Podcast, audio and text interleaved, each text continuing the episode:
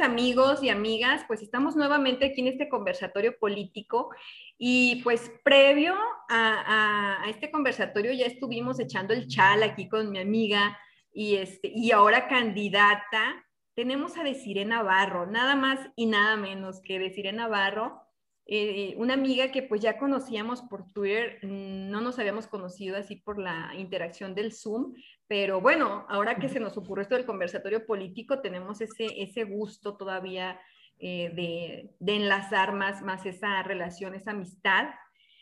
Y, y pues bueno, Desiree Navarro está contendiendo para una candidatura a diputación local en Coyoacán y pues qué mejor que ella nos platique. Primeramente deciré, este, dinos, ¿quién es Desiree Navarro? Platícanos, ¿quién eres?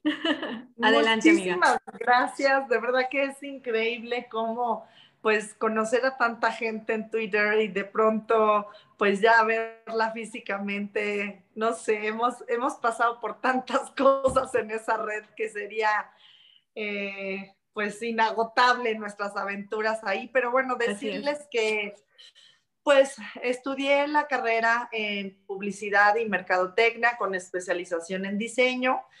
Por muchos años eh, me especialicé en promover eh, las industrias del calzado, de la joyería, del textil y del vestido, todo el clúster, digamos, de la industria del diseño, que es pues eh, increíbles, son industrias que, generan miles de empleos, que generan una derrama impresionante económica y pues que debemos de apoyarlas con todo, como también debemos apoyar pues todas nuestras industrias mexicanas, la del vino, la, la automotriz, este, todas nuestras industrias, nuestra industria del turismo, es importantísima. Yo siento que en este que en este gobierno no, no apoyamos como debería de ser, no promovemos a nuestras industrias, eh, no le damos la oportunidad de crecer, ¿no?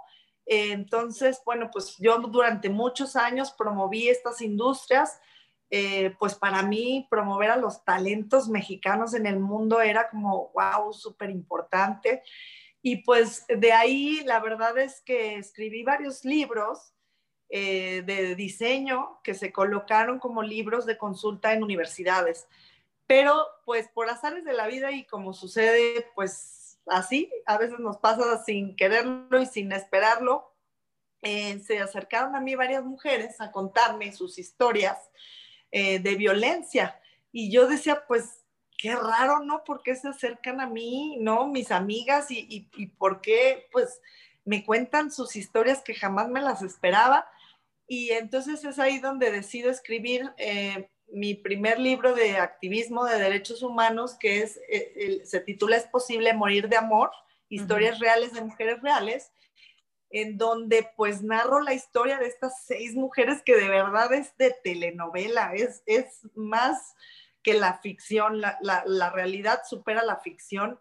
Y entonces es ahí cuando yo me meto como activista de los derechos humanos de las mujeres, como defensora ¿no? De las injusticias que veo que pasan a nuestro alrededor y que como sociedad pues no podemos permitirlas, no podemos permitir que, que, pasen injusticias, pero mucho menos a la gente indefensa, a los niños, a las mujeres, a los adultos mayores, a las personas con discapacidad. O sea, eso, perdóname que te lo diga, pero es que no digo groserías, pero eso me me encabrona que pasen esas cosas, no, no, o sea, está más allá de, de, cualquier tema, me, pone muy mal que sucedan esas cosas, entonces, pues bueno, eh, creo una fundación que se llama One Heart México, que es eh, una fundación que es prevención de violencia contra las mujeres, niños, adolescentes, personas con discapacidad,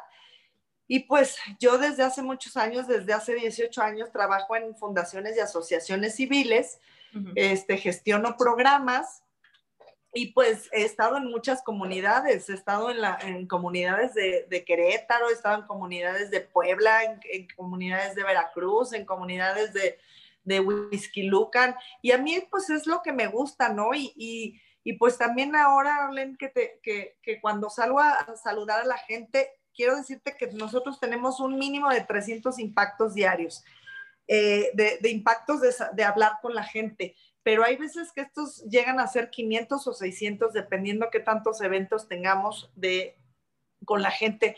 Y, pues sí, el que te digan es que yo no creo en nada, yo no creo en ningún político, yo no creo, yo no creo en, en tampoco en la sociedad, yo no creo ya en nada, o sea, es, es como que yo digo, oigan, pues sí está, está, los entiendo, ¿no? Yo también me enoja, yo también me molesta ver las injusticias y la impunidad y todo lo que está pasando, pero por eso mismo es que me meto a trabajar y por eso mismo es que me involucro y por eso mismo es que lo saco adelante, ni modo de que cerremos este, los ojos, de que nos metamos pues como, este, pues como esos, esos pájaros que meten su cabeza bajo la arena y ya no exacto, ya no queremos ver nada, ¿no? Es cuando hay que sacar la casta y cuando hay que decir, pues va por México.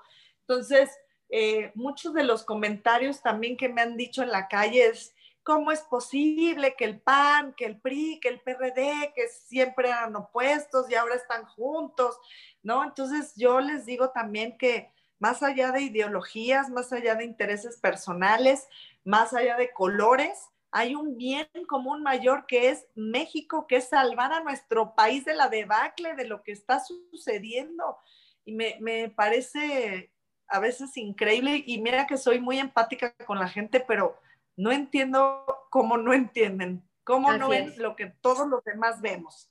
Y pues esa soy yo, soy, soy, pues sí, soy luchadora y, han tratado de callarnos muchas veces la voz, pero pues no lo han logrado, no lo han logrado y, y dentro de mis posibilidades, pues no lo voy a permitir. No, no solamente desde la política, sino desde cualquier trinchera donde yo esté, pues no, no, no me quedo callada, no, no me quedo callada y, y pues digo lo que es y a quien le incomode y a quien le parezca y y pues con las consecuencias que tenga, va, porque pues ya nos han atacado muchísimas veces, pero pues aquí estamos aguantando. Ya sé, he sido, he sido, ¿qué te digo? Testigo, ¿no? Precisamente testigo, eh, ahora sí que eh, viviente, porque pues viviente es que, que, puede dar testimonio de, ¿no? He sido testigo de los ataques que, que te, han, que te han dado por, eh, vamos, mediáticos y etcétera. Pero vamos, eh, yo sí creo que tienes una agenda aliada a las mujeres, ¿no? Yo sí creo que tu candidatura es una aliada también a los derechos humanos, como bien lo dijiste, porque yo siempre lo he dicho, esta cuestión del feminismo y esta cuestión de, el derecho, de los derechos humanos de las mujeres, no, solo, no solamente es para bien de las mujeres, sino de la sociedad en general. Porque vamos, si tú como legisladora defiendes mis derechos humanos, mis derechos básicos o elementales como mujer, estás defendiendo también a mi esposo, a mis hijos, a mi entorno, ¿no? Entonces, este, estas, estas mujeres que, que son más al frente, ahora también con esta paridad total, ¿no? Que son 50-50 y que lo hemos logrado gracias también a la lucha de muchos colectivos. Y también, ¿por qué no decirlo? Obviamente, este, los legisladores que, que, también nos echaron la mano, ¿no? Y que dijeron va la paridad total y son 50-50. Estamos ante unas elecciones históricas por la paridad. También estamos ante unas elecciones históricas por lo, por, por que son las más grandes de México y en la actualidad estamos viendo que también están siendo las más violentas. Sin embargo, como tú bien dices, no nos van a callar, de verdad eres una mujer muy valiente y vuelvo a lo que a lo que comencé, soy testigo de los golpes mediáticos, pero también soy testigo que has contestado como una reverenda dama. y discúlpame la palabra, ¿no? Pero así, una dama de una sola pieza y yo me quito el sombrero, deciré de verdad porque por por muy poco de lo que a ti te han hecho, ya estaríamos este, en, otro, en otros temas o, peleándonos o diciendo, este, vamos, poniéndonos al nivel, ¿no? Que esas, esas personas quieren que nos pongamos. Sin embargo, vamos, tú sí, tú sí has sido, ahora sí que un ejemplo, un ejemplo de mujer, un ejemplo de entereza, un ejemplo de congruencia. Y de verdad me dio mucho gusto verte en una candidatura a diputación local, porque es precisamente ahí donde deben de estar las mujeres legislando o dirigiendo eh, sus ciudades para beneficio de toda una sociedad, no nada más de las mujeres. De eso estoy de acuerdo. Platícanos, decir, estás eh, como candidata por la alianza PRI-PAN-PRD para la diputación local del distrito 30 y qué, perdón. 32 de Coyoacán. 32 de Coyoacán, ajá. Y, este, y bueno, dices que pues han tenido eh, gran impacto con las personas que van y visitan.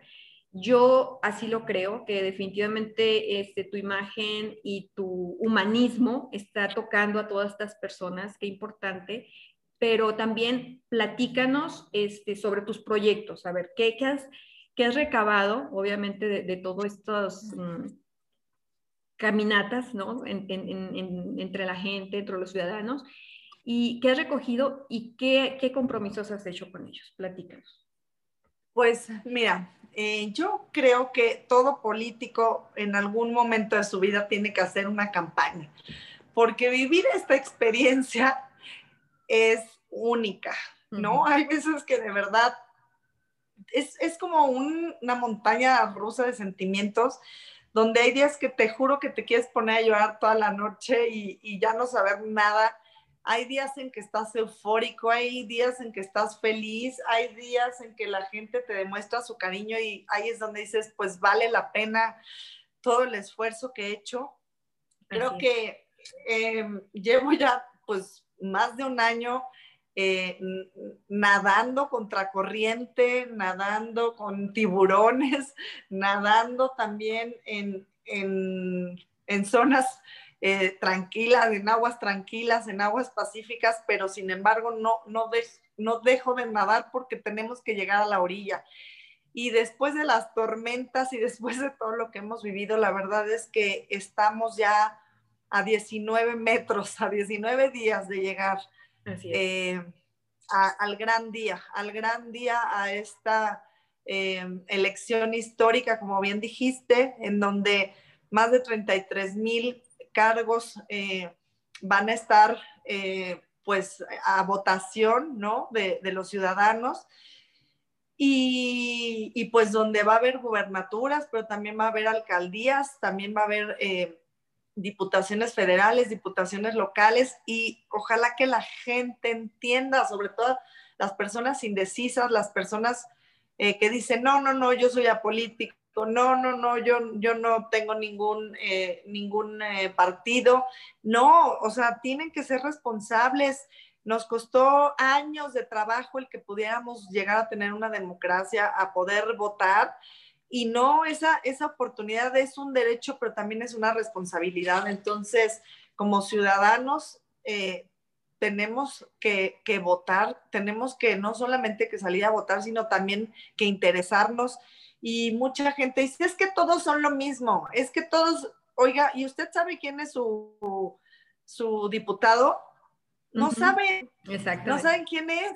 No, oiga, y si no cumple usted, ¿a dónde lo busca? No es que se desapareció, no, no se desapareció, usted sabe dónde está, está en el Congreso y está en sus redes, y usted puede buscarlo y usted puede escribirle y usted puede quejarse. Entonces, pues tenemos que ser menos apáticos en ese tema y pues mira, cuando yo estaba eh, diseñando de alguna manera, porque es, como un diseño con tu equipo de, de, tu campaña, yo les pedí que respetaran en todo momento mis decisiones, lo que a mí me gusta, lo que a mí me convence y mis tres ejes, ¿no? Que, que por los que yo lucho es, el primero es Juntas Podemos, Juntas por Coyoacán, que es evidentemente un eje eh, de las mujeres, un eje en donde tenemos que fortalecer el presupuesto para las jefas de familia y los programas que atienden a víctimas de violencia de género. Una política pública que no tiene un recurso es una política pública muerta, es letra muerta, no existe. Tenemos que fortalecer los esquemas de implementación de las alertas de violencia de género ¿De qué nos sirve que, la Ciudad de México tenga doble alerta de género si nadie las atiende? Así es. ¿De qué sirve que, que tengamos doble alerta de género si el 98% de las víctimas de acoso sexual no denuncia? Eso quiere decir que como país estamos haciendo algo mal, como ciudad estamos haciendo algo mal, porque a las mujeres nos da miedo denunciar, no confiamos en nuestras autoridades y peor aún, sabemos que no tiene ningún caso denunciar porque no van a hacer absolutamente nada y se va a quedar impune. Entonces hay que fortalecer esas alertas y esos programas. Y también un eje rector en las mujeres es el tema de la salud es fortalecer la prevención de enfermedades como el cáncer de mama, el cáncer cérvico-uterino, establecer pues la obligatoriedad en la ley de atención en el sector salud a la reconstrucción mamaria. Creo que una enfermedad que es la primera causa de muerte en las mujeres, también es una enfermedad que, que marca de por vida a todas las mujeres y yo creo que una reconstrucción mamaria es, eh, pues es básica, ¿no? Tener un presupuesto especial para, para poder hacerlo.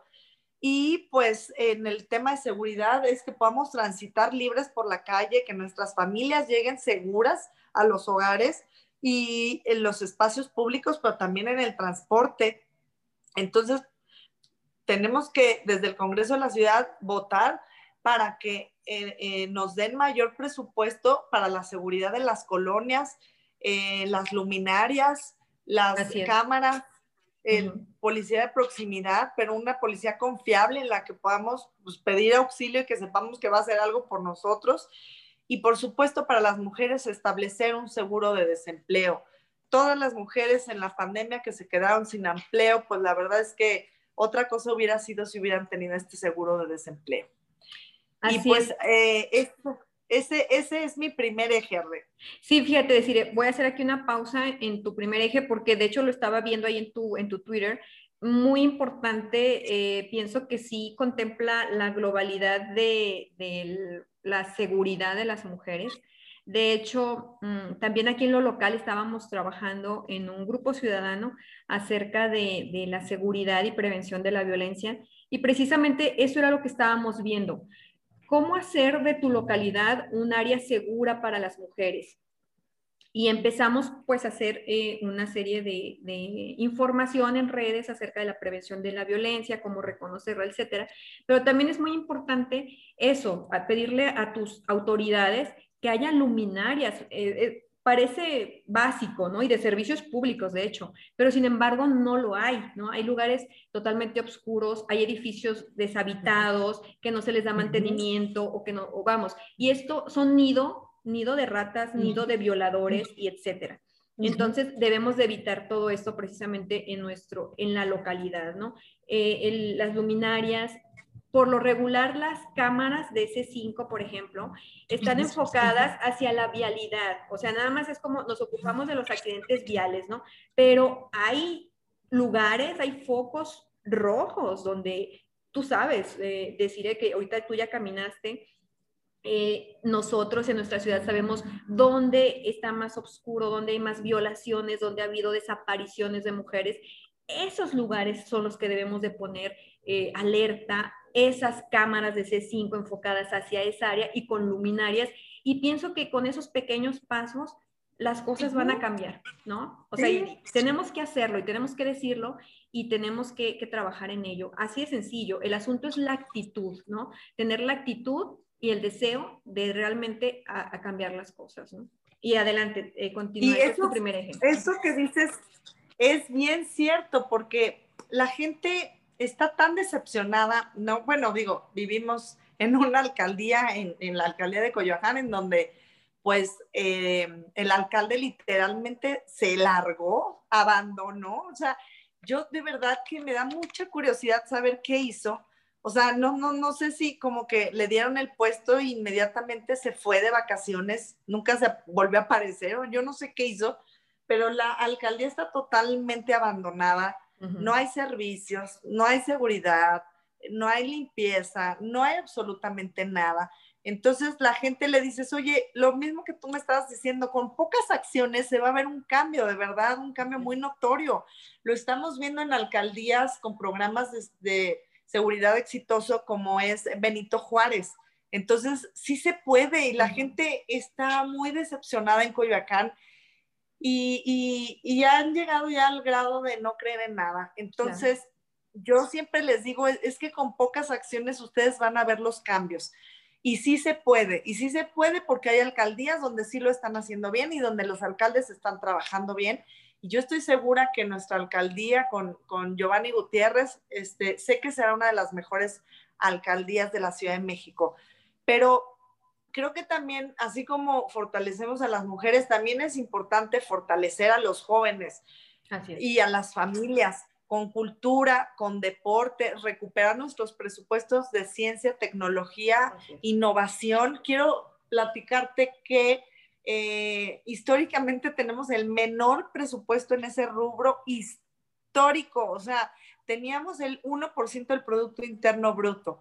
Ahora nos recortaron y nos dieron el punto 40 de presupuesto, pero esto es que te quitan las becas, que te quitan el presupuesto para actividades y proyectos culturales y deporte. Y estos son muy importantes para acercar las artes y espacios lúdicos a la niñez y a la juventud. En Coyoacán hay un grave problema y estoy segura que es en todas partes de, de la ciudad y en muchas partes de la República. Es impactante saber que en cada manzana de al menos de las 54 colonias que a mí me corresponden, hay grupos de jóvenes drogándose, tomando en la vía pública todas las noches. Las familias tienen miedo de salir de sus casas, tienen miedo de llegar a sus casas, no pueden salir ni a la farmacia, vaya una emergencia, no quieren salir porque pues es inseguridad y es violencia y, y pues lo que hay que hacer es prevenir y hay que darles opciones y herramientas a nuestros jóvenes para que pues puedan dirigir esos... Eh, pues todas sus acciones hacia, hacia temas positivos, eh, como acercar la cultura, acercar el deporte a los espacios públicos, fortalecer también la identidad y apropiarse de los espacios por parte de la comunidad, que, que los, las familias, porque no solamente los jóvenes, también los adultos mayores quieren tener espacios eh, donde puedan caminar, donde puedan trotar, donde puedan hacer pesas, eh, fútbol, eh, no sé, canchas o albercas, quieren practicar deportes y temas culturales y pues prevenir la delincuencia a través de comités vecinales, en donde esos parques, esos espacios públicos, esos deportivos, también sean responsabilidad nuestra cuidarlos. Y pues ese es, ese es una de las, de las ejes más importantes para mí porque es alejada a nuestras familias de un tema muy grave de salud que son las adicciones. Así es, así es, decir, muy completos tus, tus ejes eh, en cuanto a propuestas, muy padre. Definitivamente, este, pues en, en Coyoacán eh, tienen que, que, votar por, por la alianza. De hecho, estamos viendo, ya ves, ahorita que mencionaste al alcalde, que hay que hay personas este, que se unen, ¿no? Que dejan sus partidos antiguos y se están uniendo a, la alianza PRI-PAN-PRD que está sucediendo en Coyoacán, que acaba de suceder también hace días en Sonora, ¿no? Eh, Ricardo Burs este, dimite su, candidatura a gobernatura para unirse a, la alianza eh, PRI-PAN-PRD con, con Ernesto Gándara. Y, así, así tiene que ser precisamente, y de hecho así creo que lo visualizamos, ¿no? Desde hace, que te digo, a lo mejor uno o dos años, ¿no? Que teníamos que ir todos en bloque, ¿no? Y, y olvidarnos de colores, ¿no? Porque como tú bien dices, y de hecho, fíjate, en pláticas con mi hija, tiene 13 años, y, este, y pues me gusta, ella, bueno, ella eh, escucha mucho de lo que yo hablo y de lo que hago, ¿no? En cuanto a los podcasts y esto. Y entonces, este, pues me dice, ¿no? ¿Por quién vas a votar? O, etcétera. Y me dice, y ya, pues digo, bueno, por la alianza PRI-PAN-PRD. Y me dice, PRI y PAN, dice que no eran como enemigos. Y le digo, bueno, es que bueno, eso era, eso era antes, ahorita ya es una alianza y van juntos, ¿no? Para derrotar al partido en el poder. Y me dice, ah, como la película de Godzilla y, y Kong, ¿no? Que se, se, se, unen y se alían al final, ¿no? En contra del monstruo. Entonces, este, está padre, ¿no? El diálogo está padre. También vi que, que, tu, que el Día de las Madres, ¿no? Tu hija te acompañó a caminar. Digo a caminar porque, pues, es, es eso, ¿no?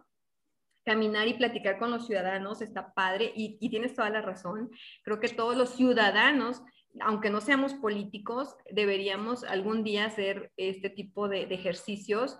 Eh, a mí me tocó caminar, hacer campaña este, en el 2018 para una reelección con el alcalde eh, que ya había sido 2015-2018 en Cananea.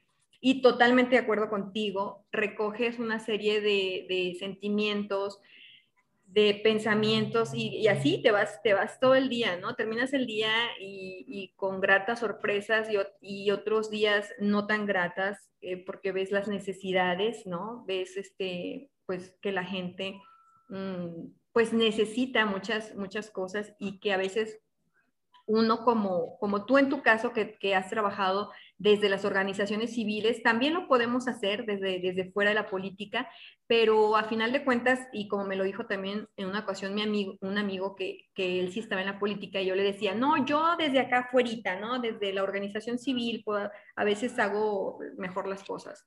Y me dice, pero en la política es donde está el botón que tienes que apretar para que sucedan las cosas. Y tiene razón, a final de cuentas, al final de cuentas, eso es lo que, lo que se tiene que hacer, este, estar, inmiscuirte dentro de la política y de verdad te felicito, deciré, que estés, que te hayas animado, porque no sé si sea tu primera candidatura. Es la primera, ¿sí? sí. Te quiero contar pues varias anécdotas muy simpáticas porque lo estábamos platicando antes de entrar.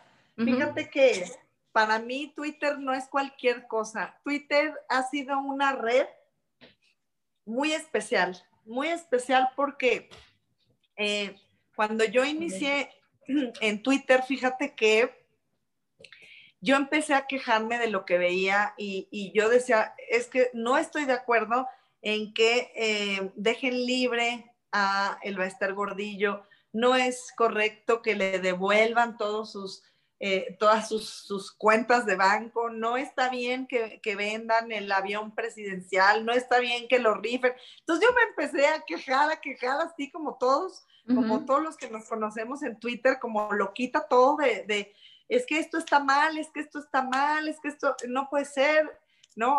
Este, abran los ojos, despierten, esto no es correcto, nos están, este, pues literal lavando el cerebro. Entonces, pues yo empecé a hacer oposición. Eh, y fue ahí cuando pues a mí me, me encuentra Fernanda Betancourt de Hijas y me invita a participar y es cuando empezamos ya, digamos que más activamente en la política. Yo te quiero decir que yo no tenía conciencia política hasta que empecé a vivir este horror.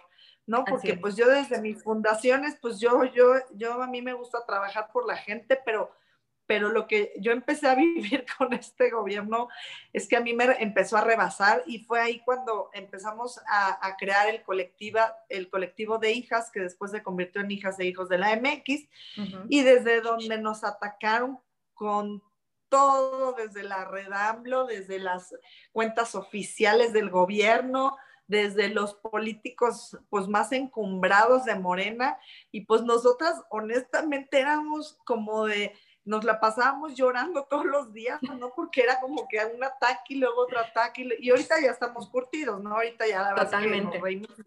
y les contestamos lo que tenemos que contestar, pero en, en, ese momento pues éramos inexpertas, este, nos afectaba, le afectaba a nuestras familias.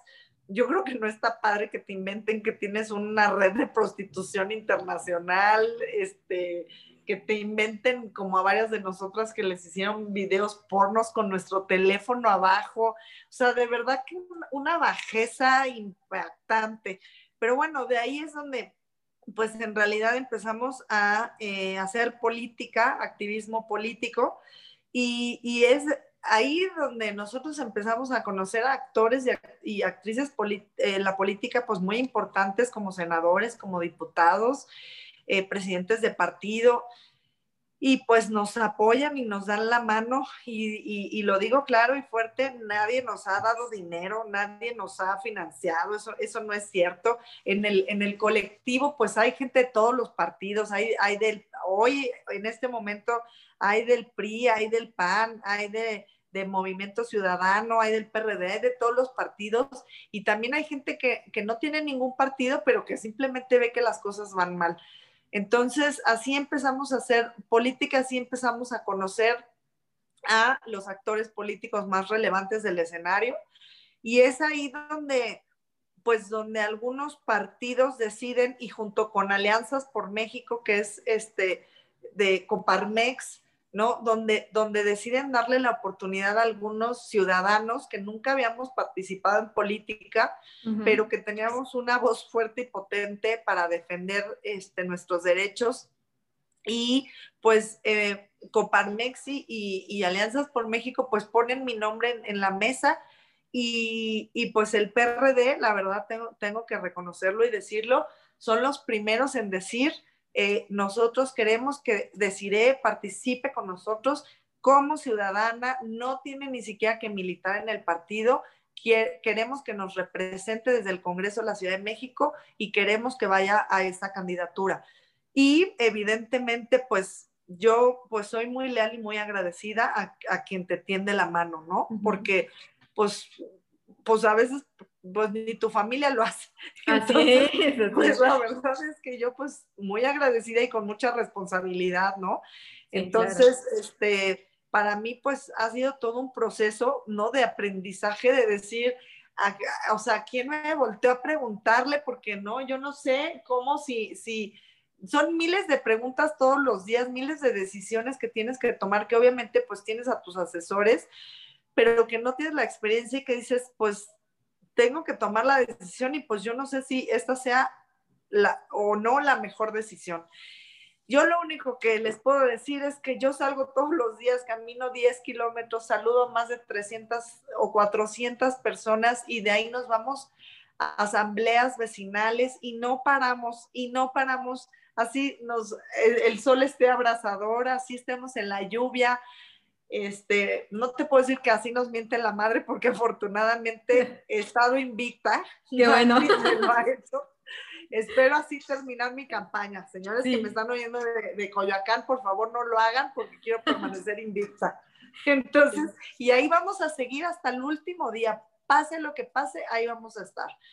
Y pues el último día veremos si si contamos, si hicimos lo suficiente, si contamos con el apoyo o no de las y los coyoacanenses, pero que sepan que vamos a dar todo y más. Así es, así es decir, fíjate, he platicado, te digo, con, otros este, actores este, políticos también, que me llama mucho la atención el perfil, por ejemplo, ¿no? Como, digamos, Santiago Arroyo, como Edurne Ochoa, que también son candidatos ciudadanos totalmente, o sea, que nada que ver con la política, pero que sin embargo, por distintas razones de, ambos, no están en una alianza, por ejemplo, ¿no? Cada quien tiene sus propias razones.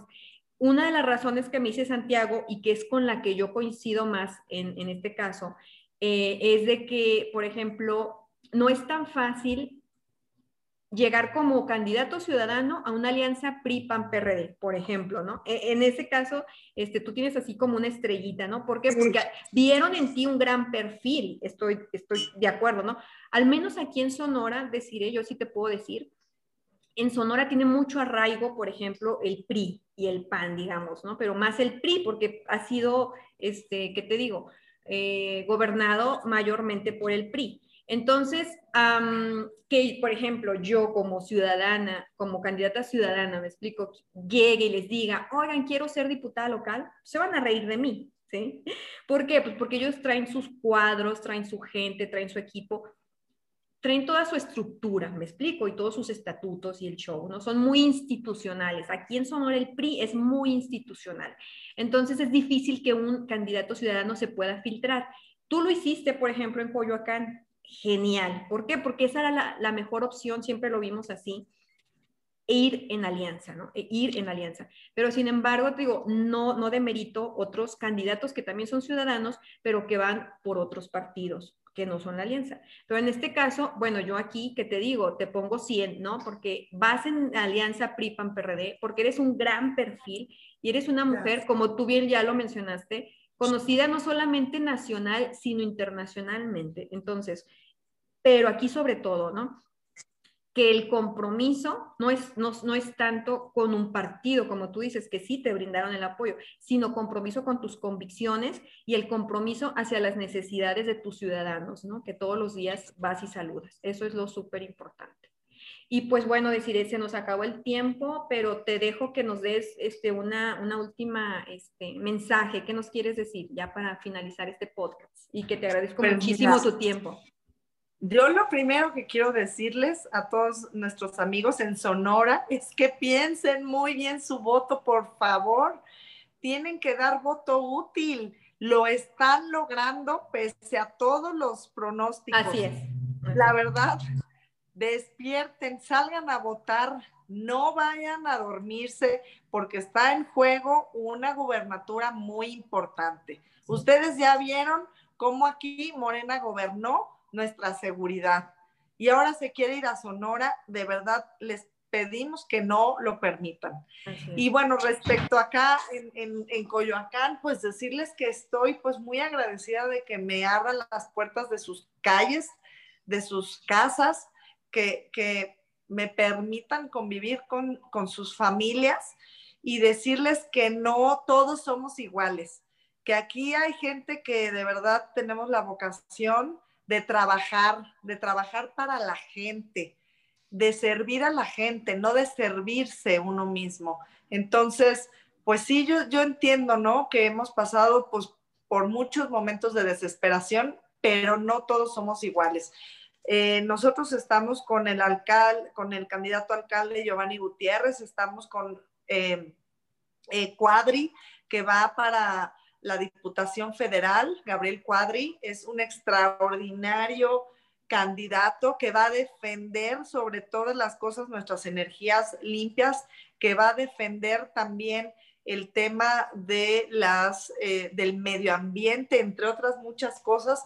Entonces, decirles que, a ver, somos trabajadores, somos honestos y estamos preparados. Entonces, vamos a trabajar por eh, toda la gente que desee un cambio verdadero para el bienestar de sus familias y que pues piensen su voto y eh, los honraremos este 6 de junio si votan por nosotros cumpliéndoles. Así es, así es, que es lo que de verdad los ciudadanos queremos, este, eh, candidatos que se vuelvan funcionarios eh, y que den resultados, ¿no? Sobre todo en beneficio hacia sus, mm, pues, coterráneos, ¿no? Con sus ciudadanos.